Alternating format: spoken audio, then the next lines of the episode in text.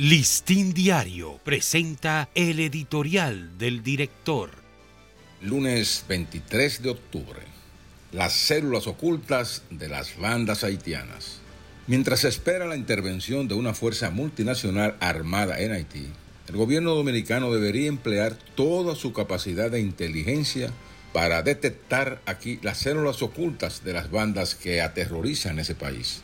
Dadas las facilidades y complicidades que han favorecido el crecimiento y sustentación de esas bandas, nadie pone en duda la existencia de agentes subversivos operando aquí en apoyo de los clanes que matan, secuestran y extorsionan en Haití.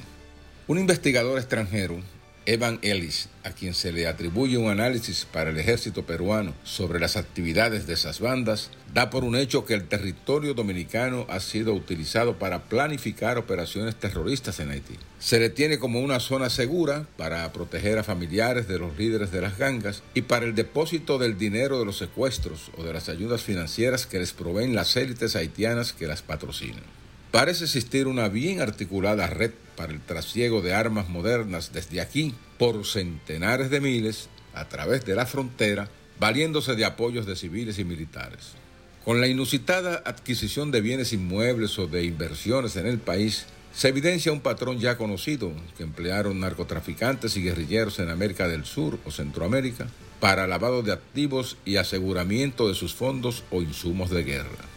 En otras oportunidades hemos planteado la lógica posible de que las bandas haitianas utilicen el territorio dominicano como un excelente escenario para obtener profundidad estratégica en sus sangrientas luchas por el poder.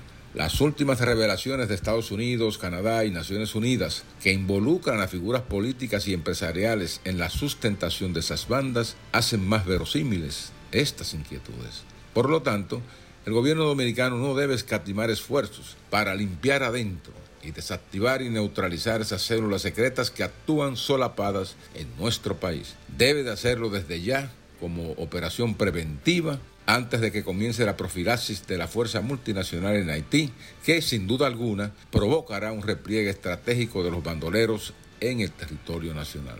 Ahora más que nunca debe mantenerse el sellado completo de la frontera, a sabiendas de que tenemos el enemigo dentro, listo para soliviantarse cuando llegue la debacle. Este ha sido nuestro editorial. Listín Diario presentó el editorial del director.